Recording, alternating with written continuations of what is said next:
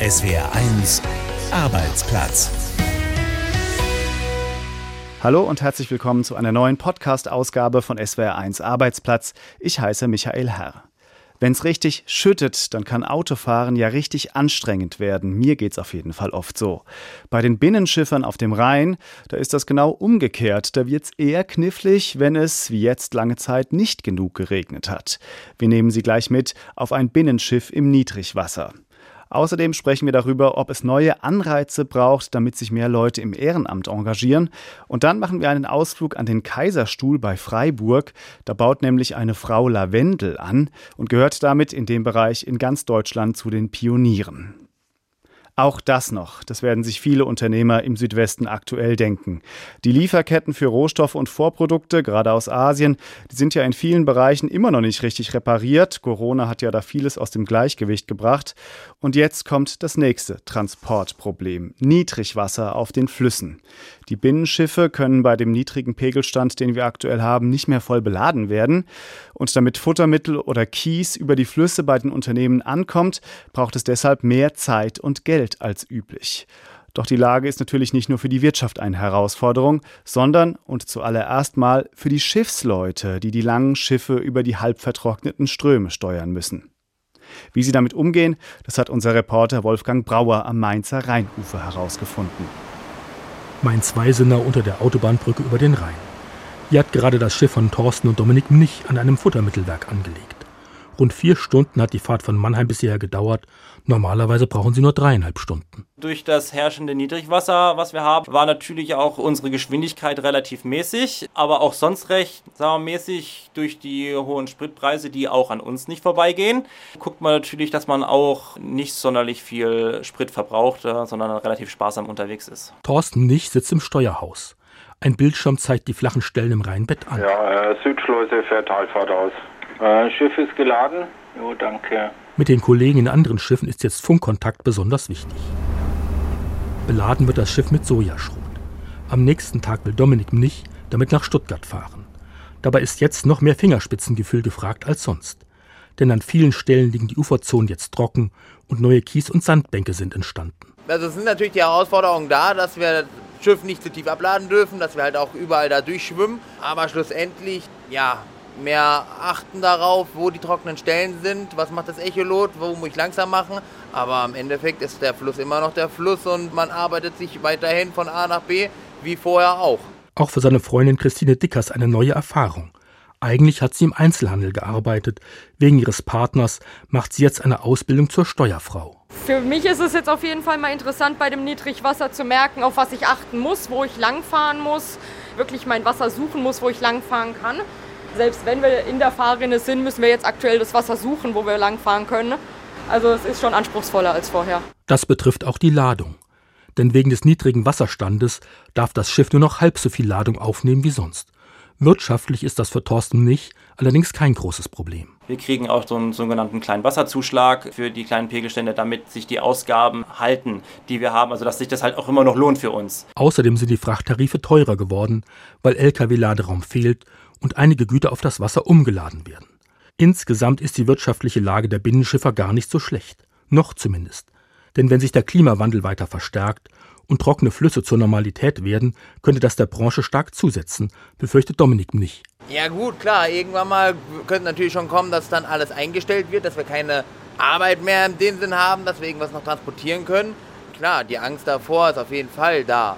Nur aktuell, sie ist noch nicht. Inwieweit wir davon noch weg sind, ist noch fraglich. Ja, hoffentlich hat er recht, der Binnenschiffer Dominik Mnich. Denn Anfang der kommenden Woche, da könnte der Pegel bei Kaub am Mittelrhein unter die Marke von 30 Zentimetern fallen. Und das, so heißt es von Fachleuten, könnte die Rheinschifffahrt in diesem Bereich komplett zum Erliegen bringen. Bei Dürre, da löschen sie Waldbrände, bei Starkregen pumpen sie Keller leer. Ja, wie wichtig der Katastrophenschutz ist, das sollte eigentlich allen klar sein, nicht erst seit die Folgen des Klimawandels immer greifbarer werden. Und die meisten Helferinnen und Helfer, bei THW und Feuerwehr zum Beispiel, die sind ehrenamtlich unterwegs. Um das noch stärker zu würdigen, hat Bundesinnenministerin Nancy Faeser in dieser Woche einen interessanten Vorschlag gemacht. Menschen, die sich besonders stark ehrenamtlich engagieren, die könnten ja damit belohnt werden, dass sie früher in Rente gehen dürfen, soweit der Vorschlag von der Innenministerin. Ruhestand für Ehrenamt also. Ob das eine gute Idee ist, darüber spreche ich mit Katharina Peranic. Sie ist Vorständin der Bundesstiftung Deutsche Stiftung für Ehrenamt und Engagement. Frau Peranic, was halten Sie denn von dem Vorschlag? Also meiner Meinung nach ist es super, dass wir diese Debatte jetzt führen und äh, darüber diskutieren, wie Engagement und Ehrenamt wertgeschätzt sein kann und welche Anreize es eigentlich fürs ehrenamtliche Engagement geben kann. Die Debatte äh, um diese Idee, um diesen Vorschlag zeigt aber auch, es ist äh, in Teilen sehr schwierig in der Praxis umzusetzen. Und meiner Meinung nach gibt es aktuell auch Wege, die schneller und leichter umzusetzen werden. Ich möchte da vielleicht drei Punkte nennen, beispielsweise das Thema Entbürokratisierung im Ehrenamt, Hilfe bei der Nachwuchsgewinnung oder auch Förderung Förderung von Vereinen und gemeinnützigen Organisationen, die beim Engagement unterstützen. Aber bleiben wir doch noch mal ganz kurz bei diesem konkreten Vorschlag. Sie haben ja mit Ihrer Stiftung auch schon ziemlich stark das Ohr am Ehrenamt dran. Also Sie beraten ja auch Gruppen von Ehrenamtlichen. Ähm, was bekommen Sie denn da so zurückgemeldet? Also wünscht man sich da eine stärkere Anerkennung der Arbeit, vielleicht auch auf die Art und Weise? Ist ja im Prinzip eine finanzielle Anerkennung. Ist das wünschenswert von Seiten wirklich der Engagierten? Ja, Deutschland ist ja ein Ehrenamtsland mit seinen 28,8 Millionen Engagierten und wir bekommen zurückgespiegelt, dass das Thema Wertschätzung und Anerkennung natürlich sehr wichtig ist. Wir wissen aus äh, Studien und Erhebungen der Engagementforschung, dass ein Anreiz, sich zu engagieren, vor allem daraus kommt, dass man ähm, sinnstiftend tätig werden will in seiner Freizeit, unentgeltlich, dass man gemeinsam mit anderen was gestalten will und der finanzielle Anreiz steht gar nicht so weit vorne, sondern es geht eher darum, nehmen wir mal den Katastrophenschutz beispielsweise, dass äh, die Ausrüstung Ausrüstung gut ist und up-to-date ist und dass die Engagierten nicht von zu Hause aus äh, Material oder ähnliches mitbringen müssen. Also das wird von den Engagierten auch schon als eine Art Anerkennung verstanden, dass man das richtige Material, das richtige Equipment bekommt, ja?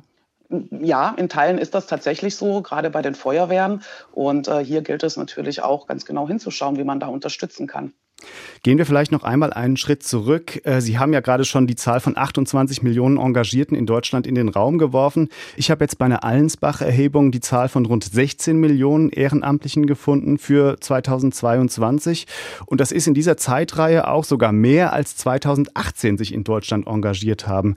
Vor dem Hintergrund könnte man ja sagen, die Zahl der Engagierten in Deutschland wächst. Brauchen wir da überhaupt neue Anreize? Ist das Konzept Ehrenamt nicht an sich schon so, wie es aktuell gestrickt ist, sehr attraktiv?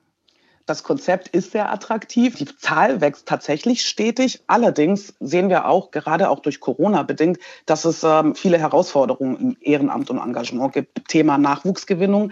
Durch die Corona-Pandemie konnten ganz, ganz viele Angebote nicht stattfinden. Und das heißt, junge Menschen sind gar nicht in die Vereine eingetreten, haben gar keine Erfahrung gemacht, sich zu engagieren, sei es in der Feuerwehr, im Sportverein. Ich sage nur ausgefallene Schwimmkurse, die häufig von Ehrenamtlichen geleitet werden. Das sind Problematiken, auf die wir ganz genau schauen müssen und die sich eigentlich jetzt erst in den nächsten Monaten und im nächsten Jahr auswirken werden. Super, dann schauen wir doch einfach mal ganz konkret schon drauf. Was können wir alle, was können Sie mit Ihrer Stiftung machen, damit die ja, ehrenamtlichen Organisationen sich leichter tun, zum Beispiel mit der Gewinnung von Nachwuchs? Ja, wir haben sehr unterschiedliche Unterstützungsprogramme aufgesetzt von finanziellen Förderungen. Wir haben sechs Förderprogramme, wo wir auch immer die Nachwuchsgewinnung mit in den Blick nehmen. Wir unterstützen bei der Digitalisierung und wir beraten. Man kann bei uns anrufen, wenn man ein juristisches, ein bürokratisches Problem hat. Hier stehen wir mit Rat und Tat zur Seite und äh, bei uns können Sie sich auch beraten lassen im Bereich der, ähm, ja, des Themas Fördermittel beispielsweise. Und die, die Gesellschaft als Ganzes? Die, die Gesellschaft als Ganzes? Ja, die Gesellschaft als Ganzes, also die Liste ist tatsächlich sehr lang, was man machen könnte, aber grundsätzlich gilt eigentlich, Engagement muss leicht auszuüben sein und in die aktuelle Lebenssituation passen. Wenn ich jetzt beispielsweise in den Katastrophenschutz schaue, da ist gesetzlich geregelt, auf Bundesebene sogar, dass THW-Engagierte vom Arbeitgeber freigestellt werden müssen. In anderen Engagementbereichen ist das nicht so. Und ich würde mir wünschen, dass Arbeitgeber auch den Wert des Engagements ihrer Mitarbeitenden sehen und hier quasi ein Partner sind und eben auch die Möglichkeit schaffen, dass sich die Menschen ähm, engagieren können und dass das unterstützt wird vom Arbeitgeber. Super Thema, das Sie da gerade ansprechen. Unsere Sendung heißt ja auch Arbeitsplatz. ähm, Sie haben gerade gesagt, also es gibt eine Unterscheidung. Es gibt bestimmte, ähm, auch im Katastrophendienst angesiedelte ehrenamtliche Tätigkeiten, zum Beispiel die Feuerwehr, das THW. Da bekomme ich eine Freistellung, auch während ich beruflich im Dienst bin. Bei anderen, zum Beispiel beim Rettungsdienst, ist das nicht so. Muss man da vielleicht wirklich gesetzlich ran? Also weil Sie sagen gerade, der Arbeitgeber muss da vielleicht irgendwie Zugeständnisse machen. Muss man das vielleicht auch gesetzlich regeln?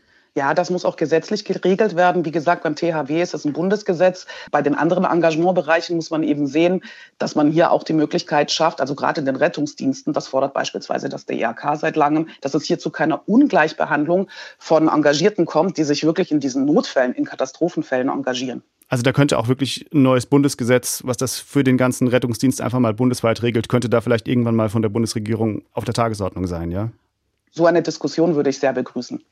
Zum Abschluss würde ich noch mal ganz kurz auf das Thema Rente zurückkommen. Wir alle, wir sollen ja in Zukunft länger arbeiten. In den letzten Wochen haben wir ja die Debatte um die Rente bis 70 oder ab 70 besser gesagt sogar gesehen.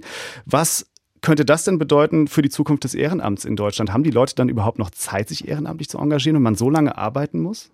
Ich möchte hier eine spannende Zahl ins Spiel bringen. Es gibt ja alle vier Jahre die Untersuchung, also die Berichterstattung zur Entwicklung des Ehrenamtes in Deutschland, den Freiwilligen Survey.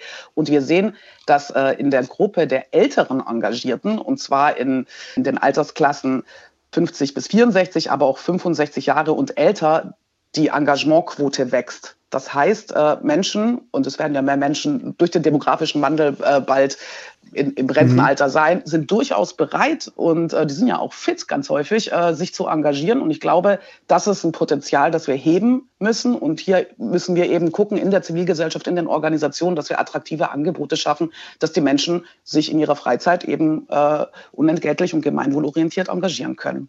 Das macht ja auch glücklich im Übrigen. Das haben Studien auch gezeigt. Engagierte leben länger und sind glücklicher. Ich könnte mir vorstellen, dass es aber so eine Scheinkorrelation ist, oder Scheinkausalität zumindest, weil die Leute natürlich auch häufig geselliger sind und deshalb wahrscheinlich grundsätzlich glücklicher, oder? Und dann sind sie ja, auch im Ehrenamt, nicht kausal so.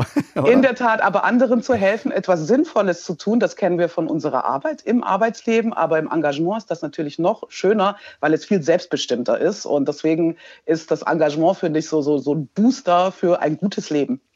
Naja, und wenn das als Anreiz nicht reicht, dann weiß ich auch nicht. Die Bundesinnenministerin schlägt vor, verdiente Ehrenämtler als Belohnung früher in Rente zu schicken. Warum es das vielleicht gar nicht braucht, das hat Katharina Peranitsch erzählt, Expertin von der Deutschen Stiftung für Ehrenamt und Engagement. Lewis Hamilton, der siebenfache Formel-1-Weltmeister, der hat in dieser Woche zu Protokoll gegeben, er fährt nicht gerne Auto könnte man sagen, tragisch, aber das kommt ja in den besten Familien vor, dass Leute ihren Job nicht so richtig mögen. Nein, so ist es gar nicht. Er meint nur, jenseits der Rennstrecke, im Straßenverkehr fühlt er sich nicht so wohl. Für so viel Ehrlichkeit gibt's den Brief der Woche von unserem absoluten Satire-Champion Christoph Azone. Lieber Lewis Hamilton, ich schreibe Ihnen einen Brief, damit Sie sich freuen. Sie fahren also nicht gerne Auto, fühlen sich unsicher am Steuer. Als siebenfacher Formel-1-Weltmeister Widerspricht sich das nicht? Nun, Lewis Hamilton und Widersprüche waren noch nie ein Widerspruch. Seit Jahren zum Beispiel ernähren sie sich vegan aus Gründen des Umweltschutzes. Und das als jemand, der regelmäßig mit einem Auto im Kreis fährt, das 60 bis 80 Liter auf 100 Kilometer verbraucht, nur eine äußerst geringe Nutzlast hat und bei der Ausfahrt vom Biomarktplatz regelmäßig auf der Bordsteinkante aufsetzt. Briten und Verkehr, ein heikles Thema. Tja, wer freiwillig auf der falschen Seite fährt, auf der Straße könne alles passieren, sagten sie, lieber Lewis Hamilton, was wohl daran liegt, dass dort so viele Amateure unterwegs sind, als würde José Carreras sagen, er will beim Knabenchor des Wiglaf Droste Gymnasiums in Niederoberzwischenarm nicht mitsingen, weil er Angst habe, die Jungs würden die Töne nicht treffen. Aber ist das der wahre Grund, lieber Lewis Hamilton? Ich glaube, Sie mögen das Autofahren aus anderen Gründen nicht. Zum Beispiel Ständig fährt einem ein Holländer vor der Nase rum und macht keinen Platz. Das konnten sie noch nie leiden. Boxenstops für Reifenwechsel dauern Stunden bis Tage statt drei Sekunden. Am Ziel sagt eine nüchterne Navi-Stimme nur, Sie haben Ihr Ziel erreicht. Statt dass begeistert eine schwarz-weiß karierte Flagge geschwenkt wird, wenn man in die heimische Doppelgarage rollt und am Ende einer Autofahrt gefragt zu werden, ob man daran gedacht habe, Milch und Eier mitzubringen, statt wie sonst mit Champagner zu duschen, das kann schon frustrieren. Es ist also kein Wunder, dass Sie das Autofahren nicht mögen, lieber Lewis Hamilton. Die Unterschiede sind einfach zu groß. Nur eins haben Straßenverkehr und Formel 1 gemeinsam. Kein Schwein blinkt beim Spurwechsel. Es grüßt Sie herzlich, Ihr Fan Christoph Azone. SWR 1 Arbeitsplatz. Frag den Karrierecoach. Und das machen wir jetzt auch. Martin Wehrl ist unser Fachmann für Karrierefragen. Und los geht's mit einer Frage von Katharina aus Konstanz. Die wird in Bewerbungsgesprächen immer wieder nach ihrer Familienplanung gefragt. Und sie weiß nicht, wie sie darauf reagieren soll. Sich die Frage einfach verbitten, das fällt ihr irgendwie schwer. Sie will ja im Bewerbungsgespräch auch schließlich eine gute Figur machen. Aber ehrlich antworten, das hält sie auch irgendwie für ein bisschen viel verlangt. Klingt also nach einem ziemlichen Dilemma. Mal hören, was Martin Werle dazu sagt, was er rät. Ich finde es ein Unding, dass diese Frage immer noch gestellt wird, und zwar fast nur jungen Frauen gestellt wird. Wenn ein junger Mann Familie plant, dann wird das als gut gesehen, denn dann braucht er ja seinen Job als Ernährungsquelle. Wenn eine Frau genau dasselbe plant, dann denkt man heute nur, ach Gott, jetzt fällt sie aus. Das finde ich enorm schade, denn es gibt eine wunderbare Ergänzung zwischen Elternschaft und Arbeit, das hat sich unter Arbeitgebern noch nicht herumgesprochen. Darum ist es ganz wichtig, dass Sie auf diese Frage so reagieren, dass Ihre Jobchancen erhalten bleiben. Sagen Sie, dass Sie sich in den nächsten Jahren auf die Arbeit konzentrieren wollen, dass das im Mittelpunkt Ihrer Planung steht, egal ob es so ist oder nicht, denn es soll Ihnen keinesfalls ein Nachteil daraus erwachsen, dass Sie Kinder planen. Also bei der Frage nach der Familienplanung, da darf man auch mal ein bisschen flunkern. Ganz anderes Problem hat Michael aus Karlsruhe. Er ist Koch und er hätte gerne eine Lohnerhöhung. Ja, wer hätte das nicht gerne? Sein Chef, der sagt aber, das geht nicht, das kann ich mir wegen der Corona-Folgen nicht leisten. Jetzt werden aber Köche gerade in vielen Betrieben händeringend gesucht und deshalb fragt sich Michael, soll ich einfach mal meinen Marktwert testen und mich bei anderen Restaurants bewerben und den Chef dann mit dem besten Angebot konfrontieren? Oder wäre das vielleicht zu hoch gepokert? Ich finde, als Koch sind Sie im Moment unglaublich gefragt.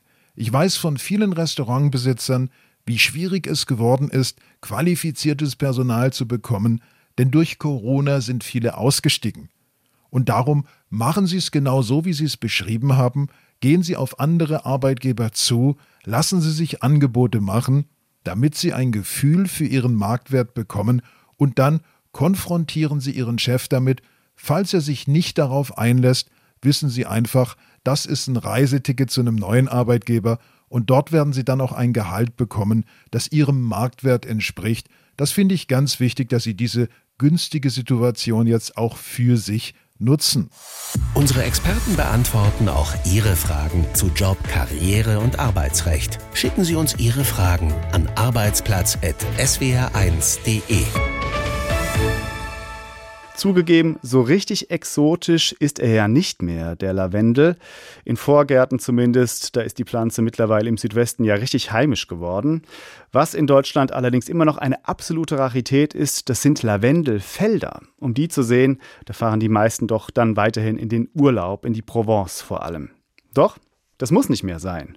Am Kaiserstuhl in der Nähe von Vogtsburg in Südbaden, da gibt es ein Lavendelfeld, ein Hektar mit neun verschiedenen Sorten.